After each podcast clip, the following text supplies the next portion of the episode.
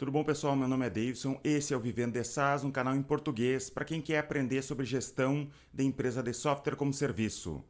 Me segue também no Instagram, no Telegram. É, também a gente tem uma comunidade no Facebook que a gente debate sobre software como serviço. Tá tudo aqui na descrição desse vídeo, é, essas URLs para te poder participar.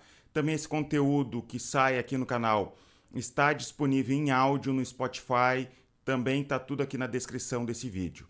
Hoje eu venho fazer um vídeo aqui respondendo as dúvidas que as pessoas me fazem lá, no, é, as perguntas que as pessoas me fazem lá no Instagram. E comentar também alguns assuntos do Instagram, do dia a dia ali, que eu preciso me explicar melhor do que simplesmente texto, porque lá no Instagram é justamente texto, tá? Então eu reuni, anotei aqui bastante no, no meu celular coisas para falar sobre software como serviço que eu acho que é do teu interesse.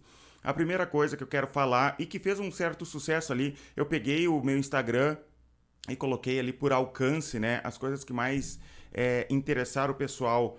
Eu falei sobre o programa O Sócio, recomendo muito com o Marcos Lemones, tá? Tem isso no YouTube, procura lá se tu gosta de gestão de empresas. Eu sempre assisto, tem um episódio novo lá no é, History Channel, tem. Então recomendo que tu assista se tu gosta de gestão de empresas. É, é, eu falei sobre isso no Instagram.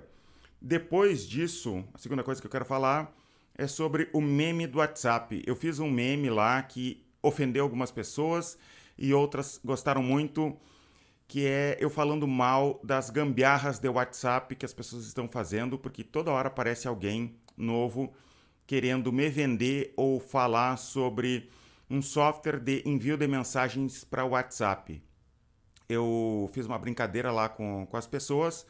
E por que, que eu fiz isso? Por que, que eu falei sobre esse ponto? Porque eu percebo que tem gente perdendo tempo desenvolvendo um software que pode acabar amanhã. Por exemplo, se tu fosse fazer um software para envio de mensagens de WhatsApp, eu recomendo que tu faça com as APIs oficiais do WhatsApp, porque eles têm um nível de responsabilidade com essas pessoas que estão trabalhando com isso.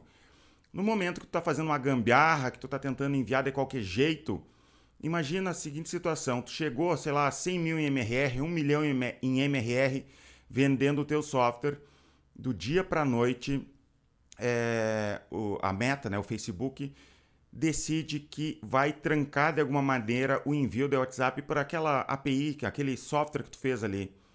E acabou, acabou o teu negócio. Tu está construindo o teu negócio na areia e não na rocha. Tenta construir o teu negócio na rocha para te não ter problemas como esse no futuro. Porque o que, que vai acontecer? Tu vai começar a crescer, vai dar problema. Inclusive, depois que eu postei esse meme, veio uma pessoa falar que é, primeiro ele deixou a frase assim: não constrói o teu castelo no terreno dos outros. Uma empresa gastou uns seis meses e 100 mil reais investindo numa ferramenta para o Facebook Ads. Eu não sei exatamente o que, que é.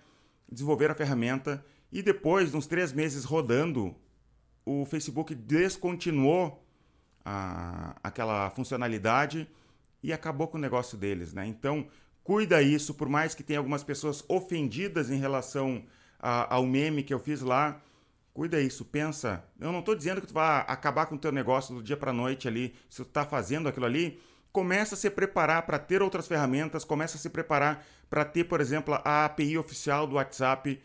É, tu vai estar tá trabalhando de uma maneira muito mais segura do que simplesmente fazer uma gambiarra e achar que tu vai fazer um, um negócio multimilionário com uma gambiarra. Adiante aqui, então, é uma pergunta que me fizeram. Acha muito arriscado criar um software no Bubble e correr o risco das alterações críticas das regras?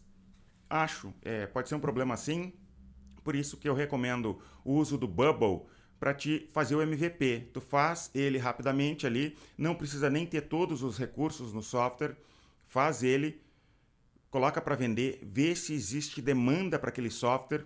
Começou a ganhar um dinheiro, contrata um programador, fica sócio de um programador, faz numa linguagem de programação tradicional e daí dessa maneira tu acelerou o teu negócio. Usa a ferramenta Bubble para acelerar o teu negócio e não necessariamente para é, ter o software definitivo ali, tá? Essa, essa seria a, o que eu te falo para te tentar fazer. Outra pergunta: qual linguagem de programação começar? É difícil eu te responder isso, porque se eu recomendar faz em tal linguagem, é que nem política, né? Mas o que, que eu te digo? Evita linguagem da modinha. Cuida a linguagem de programação que tu vai iniciar. Tenta pegar linguagens mais tradicionais, linguagens que estão testadas, linguagens que tem muita gente usando, que simplesmente, por exemplo, o fornecedor não vai poder parar de qualquer maneira. E o, que eu já vi no mercado, uma vez tinha uma, uma, uma linguagem de programação chamada Flex, eu acho que era da Adobe, se eu não me engano, ela descontinuou. Tinha uma outra linguagem chamada Cold Diffusion, isso lá pelos anos 2000. Eu até tentei programar um pouco nessa linguagem. Também foi descontinuada. Tenta linguagens mais é, tradicionais, que tem bastante gente usando, porque tu também tem que pensar em linguagens que tu vai achar programadores. De repente tu acha uma linguagem é, muito legal, que está todo mundo falando agora, mas nem tem programadores disponíveis no mercado para te contratar. Então pega linguagens mais tradicionais, não entra muito na. Não vou entrar muito aqui em qual linguagem, porque senão começa uma guerra, né? Não, tal linguagem é boa, tal linguagem é ruim. Mas é isso que eu te digo. Cuida da linguagem que tu vai começar, principalmente é linguagem de modinha. Se for open source a, a linguagem, vê se o mercado já adotou em massa também essa linguagem open source. Se for proprietária, quem que está usando? Tem bastante gente usando ali. É, o que, que acontece se o fornecedor parar de desenvolver? Pensa tudo isso, conversa com o programador. Se, digamos, tu é o gestor e tem que conversar com o programador para realmente saber qual linguagem de programação escolher. Outra pessoa, tem um glossário de termos de SaaS. Eu tento me esforçar sempre aqui para falar o, os termos e tentar traduzir esses termos. Se por um acaso eu falar algum termo que tu não conhece, porque como é uma linguagem minha do dia a dia, eu falo com meus sócios, com meus funcionários aqui, com outras pessoas, às vezes parece que é algo comum e só que tem gente que está começando realmente não sabe é, é, alguns termos. Por exemplo, bootstrapping. Tem muita gente que não sabe o que é um bootstrapping. Bootstrapping é quem está começando uma empresa e vai fazer a empresa crescer só com capital próprio, sem investidor. É um exemplo de, de palavra que as pessoas não conhecem. Se eu falar, pergunta, deixa nos comentários, vai lá no Instagram e diz, cara, eu não sei o que é determinado termo. Isso vai me ajudar até a melhorar minha linguagem aqui com as pessoas, com quem está começando. Me avisa se eu falar algum termo que vocês não conhecem. Outra coisa é procura no Google, né? É, coloca ali no Google que provavelmente tem essa informação. É, outra pergunta, uma pessoa me fez a seguinte pergunta. Foi lá no grupo do Facebook, né? Se tu não participa do grupo do Facebook, recomendo que tu participe do nosso grupo. Tem bastante profissionais de software como serviço que participam desse grupo. Eu não gosto do Facebook em geral, mas dos grupos, eu participo de vários grupos, grupo eu gosto, tá? Tem vários grupos sérios no Facebook que é bem interessante de participar. Um é o grupo do Vivendo de SaaS. A pergunta que me fizeram: Bom dia, sou nova por aqui e queria tirar uma dúvida sobre vendas. Sou dentista junto com meus sócios, um engenheiro da computação, um desenvolvedor, fundamos uma plataforma digital para odontologia. Faremos o lançamento no final de maio e decidi fazer a venda presencialmente nas clínicas, eu mesma, nesse primeiro momento. Minha dúvida seria em como fazer a apresentação de vendas. Faria um vídeo ou demonstro usando a plataforma na hora para o cliente. Se puderem me ajudar, seria ótimo. Obrigada. Primeira coisa, para qualquer processo de venda, de venda complexa, eu recomendo que tu estude o livro Spin Selling, tá? Eu sempre falo isso. Nesse canal aqui tem dois resumos sobre o spin selling. Um que eu gravei sozinho, que é uns 20 minutos, que eu falo por cima todas as características do spin selling. E tem um outro vídeo que eu debato sobre spin selling aqui dentro da nossa empresa. Eu faço todo mundo que começa aqui do, do, do comercial, que começa aqui na nossa empresa, eu faço todo mundo ler esse livro e depois, inclusive, fazer uma apresentação desse livro. É, recomendo então muito que tu comece por aí se tu quer começar a fazer venda de software, de venda complexa. Outra coisa que eu te digo, evita no início tentar ficar demonstrando o software demais para o cliente. Principalmente, o que, que acontece que eu vejo é, as pessoas fazerem? Chegam no cliente, seja online, seja presencialmente, e a primeira parte da conversa já é indo demonstrar o software, abre o software, as pessoas são, são apaixonadas pelo software que fizeram e querem demonstrar todo o software, querem mostrar as telas, querem mostrar as funcionalidades. Isso é um erro.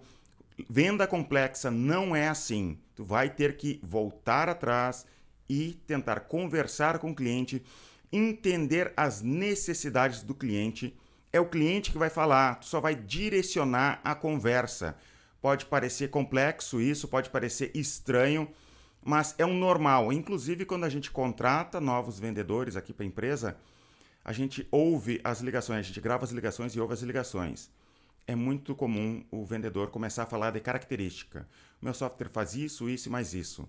O que, que acontece quando tu vai focar em características do software? Eu lembro que uma vez veio uma empresa de software aqui na nossa sede e ficou fazendo uma hora de apresentação do software. Que saco! Eu não estava afim daquele software. Ele ficou uma hora e a gente, por educação, deixou ele ficar uma hora apresentando todas as funcionalidades do software. Cara, eu não quero saber disso. Quem que é importante? O cliente é importante. Quais são as necessidades deles, né? É, perguntar como é que tu faz determinada tarefa, como é que está sendo. É, entender de verdade. E aí tu vai direcionando. Vai chegar um momento que tu vai falar do software. E conversando com as pessoas, eu também vejo que as pessoas é, demoram muito na apresentação do software. Tu não precisa ficar 40 minutos, uma hora apresentando o software.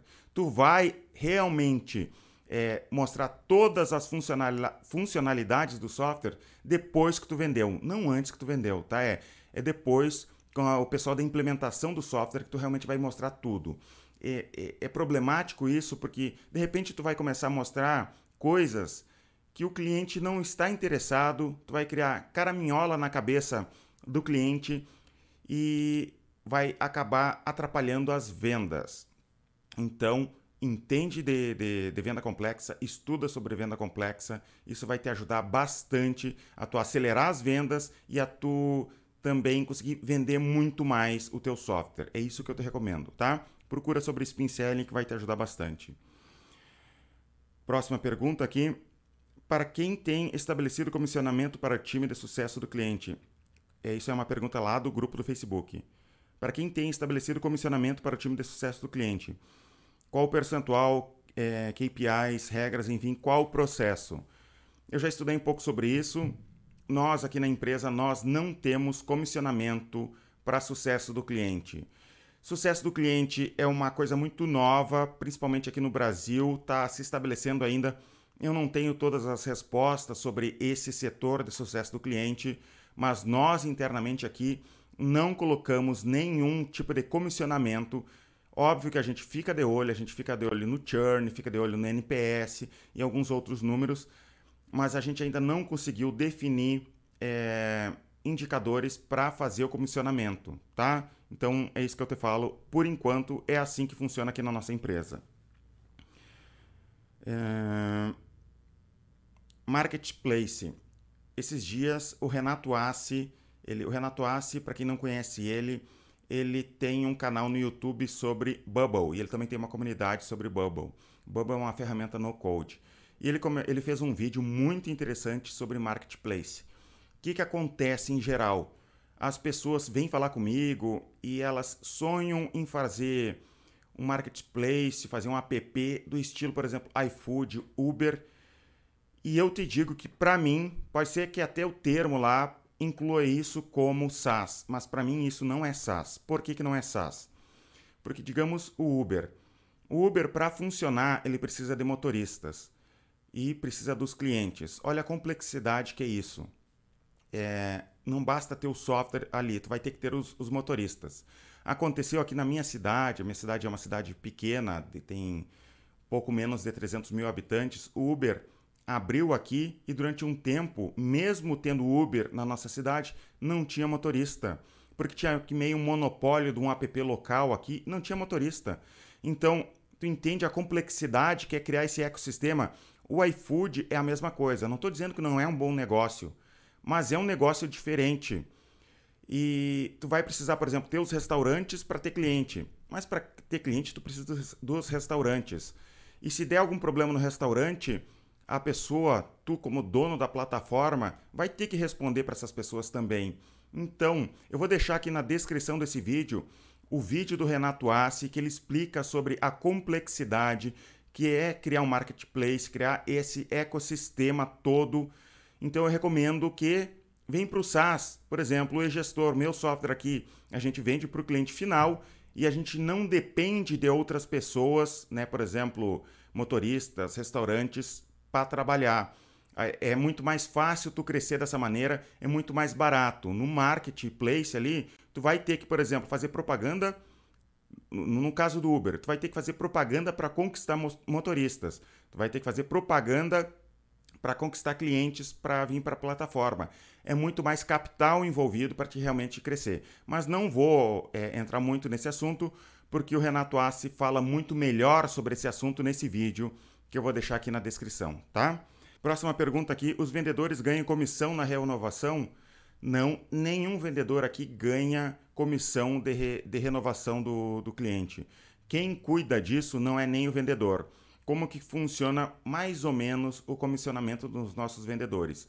O comissionamento dos vendedores aqui é relacionado ao MRR que ele produz. Quanto mais MRR ele criou naquele mês ali, mais ele ganha. Mas também tem um, um callback que seria em relação ao cancelamento. Diminui o comissionamento do vendedor se ele tiver um cancelamento dentro dos seis primeiros meses, tá? Depois dos seis primeiros meses, o vendedor não cuida mais. Quem cuida é a equipe de sucesso do cliente, o financeiro, se for caso de inadimplência. Então a gente não trabalha com comissionamento de renovação de contrato para vendedores é exigente com atrasos de funcionários? As pessoas me perguntaram isso. Sim, somos exigentes, não éramos assim. Recentemente, inclusive, demitimos um funcionário que tinha uma performance muito boa, ele já era antigo, funcionava muito bem aqui dentro da empresa e a gente acabou decidindo por demitir ele, mesmo até sendo amigo nosso. Né? Foi difícil a decisão, mas a gente demitiu ele porque estava influenciando a equipe. A gente já estava vendo outros funcionários copiando esse outro funcionário chegando atrasado e isso atrapalha toda a equipe, né? Não que não possa haver atrasos de vez em quando, mas já estava se tornando consistente esses atrasos, mesmo ele tendo boas vendas, e a gente acabou demitindo porque realmente não dá para a gente ter um profissional assim que não é comprometido com horário, porque influencia, infelizmente, influencia em toda a equipe e por isso a gente demitiu e a gente é exigente sim com o horário dos funcionários. Tem ah, o e-gestor tem prédio próprio? Não, a gente não tem prédio próprio porque a gente foi estudar sobre isso. Será que a gente deveria comprar um prédio ou de repente construir um prédio para a empresa? E percebeu, e também conversou com, com pessoas mais experientes que a gente em relação ao investimento, e a gente percebeu que não valia a pena, porque a gente pega esse dinheiro que estaria investindo num prédio próprio e usa ele para fazer a empresa crescer. Nós, aqui na empresa, nós alugamos um prédio para poder fazer a nossa empresa, como sede da nossa empresa, né? Então, a gente decidiu não, não, não investir em comprar ou, ou fazer um prédio próprio. Vale a pena começar a divulgar o produto antes de começar a desenvolver? Vale a pena, mas não necessariamente tu vai começar divulgando o teu produto. Mas eu recomendo muito que tu comece o marketing antes até de tu começar o teu produto. Tu vai tentar conversar com o, o teu público-alvo e criar conteúdo para aquele teu público-alvo. Por exemplo, aqui o e-gestor é para micro e pequenas empresas daria para começar criando conteúdo de gestão para micro e pequena empresa. Nem fala do software no início, antes de desenvolver. Mas eu recomendo sim que algum tempo antes do lançamento, tipo um a dois meses antes do lançamento, tu já pode começar a falar do teu produto sim, começar a criar aquela expectativa das pessoas que te seguem, deixar eles é, interessados naquele produto para quando tu fizer o lançamento tu ter um, um nível de vendas bom ali, né? Então, inclusive, tem uma pessoa que eu dei uma mentoria aqui, bem no início do canal, eu dei uma mentoria. Ele criou um grupo no Telegram para médicos e começou a produzir conteúdo para esses médicos no Telegram. E ficou um tempão assim, né? É, criando conteúdo para eles e conversando com esses médicos. Um tempo depois ele começou a falar da plataforma para médicos que ele desenvolveu. E quando ele lançou a plataforma, na primeira semana ele fez 30 vendas, entendeu? É bom criar essa expectativa com as pessoas, é bom começar um marketing antes até mesmo de começar o desenvolvimento do produto, se possível. Concorrente com produto inferior ganhando mercado. E agora? É, isso acontece. Por que que acontece? Uma vez até me perguntaram o que, que eu achava, o que, que era mais importante. Se um produto ruim, é ter marketing bom e um produto ruim. E eu gostaria de falar que é melhor ter um produto bom, mas a realidade está se mostrando diferente. Olha no mercado quanto software ruim que tem um marketing bom e está crescendo bastante, tá? Não estou te dizendo para fazer um produto ruim, mas estou te dizendo que é muito importante estudar o marketing, estudar processos de venda, porque tá, produto é uma parte do todo. Se tu tiver um produto bom, excelente, tu tem uma parte do todo. Mas lembra dos P's do marketing? Praça, preço, produto, promoção e tem outros, outros P's no marketing. O produto é uma parte de toda a empresa. Tu não está criando um produto, tu está criando uma empresa. Uma empresa para ganhar dinheiro. Então tu vai ter que entender e parar e pensar no geral da tua, da tua empresa e não apenas no produto. Muito provavelmente, até eu fiz um meme uma vez, provavelmente a tua empresa não está crescendo porque está pensando só no produto. Eu não estou falando que tu não tem que pensar no produto, mas tu não pode pensar só no produto, tá? É, vamos adiante aqui. Vocês fazem onboard durante o período de trial ou só após fechar a venda? nós só fazemos depois de fechar a venda. Até já falei aqui nesse vídeo, a gente só faz depois de fechar a venda. A gente não fica demais explicando demais o produto. Isso é insegurança do vendedor. Tentar mostrar todo o produto antes do cliente querer comprar o software, isso é insegurança do, do vendedor. Mostra por cima teu software, não entra fundo em cada funcionalidade e tu vai realmente um exemplo aqui da nossa empresa. A gente é, comprou uma consultoria da empresa Exact Sales há uns anos atrás e eles também é, nos forneceram, depois da consultoria, um software de LR, LRM, que é um software para pré-vendedores. E a gente comprou essa consultoria e demorou mais ou menos uns três meses a consultoria só para depois a gente instalar o software aqui dentro e começar a usar a gente nunca viu o software, nem falou do software, a não ser de que existe um software, antes deles instalarem uns três meses depois. A gente fez a consultoria e só viu três meses depois é, é, que a gente realmente teve acesso ao software e foi entender como que funciona o software. Tu pode vender sem demonstrar absolutamente nada do software. Entendeu a complexidade disso? Até tem aqui no, no meu canal vídeos que eu falo sobre isso, sobre como diminuir esse tempo de apresentação do software. Dá uma procurada aqui, de repente eu deixo aqui na descrição desse vídeo aqui também esse outro vídeo que eu falo sobre isso. E a última pergunta aqui, qual seria um bom período de teste para um sistema trial? Trial, tenta, entrando é, no glossário ali de, de termos, para quem não sabe, são as pessoas que testam o software. A pessoa entrou no site, clicou para testar o teu software. Isso é um trial. E a gente trata esse trial de uma maneira diferente, tá? É um lead especial. É, o lead, é um dos leads que a gente mais dá atenção para para ele, tá? Então, qual é o melhor período de teste? Eu não tenho essa resposta perfeita. Nunca vi ninguém chegando e definindo assim, ó, o melhor tempo é 30 dias. O que eu vejo em geral é que as pessoas usam 30 dias como um período meio padrão ali na nossa empresa a gente usa 15 dias, mas deixa eu te contar que é constante aqui na nossa empresa um debate se a gente deve ou não é, trabalhar com um período menor. Ah, já falam em 7 dias, mas eu sinceramente acho que 15 dias está bom. Por quê? Porque a maioria, a maioria assim, ó, mais de 95% das pessoas elas entram no site, se cadastram para testar, 95%, se cadastram para testar, dão uma olhada no software ali por cima, vão embora e nunca mais entram de novo no site. Isso é normal, tá? As pessoas têm suas prioridades, sempre tem uma coisa nova para ver, tem um vídeo novo no YouTube, tem um Instagram. A atenção das pessoas é muito dispersa. Não achem que as pessoas vão ficar entrando no teu, no teu site a todo momento, ficar olhando, namorando aquele software ali por muito tempo. Acontece, mas é muito menos do que tu imagina. Então, a gente dá o período de teste, a pessoa dá uma olhada naquele software ali e a gente faz o que depois? A gente liga para o cliente e tenta ligar nos primeiros cinco minutos para o cliente do cadastro ali, sempre que possível. Não quer dizer que a gente consiga com todo mundo. Liga para o cliente, conversa com ele, se possível, enquanto ele ainda está testando o software. Isso vai aumentar o número de vendas do software.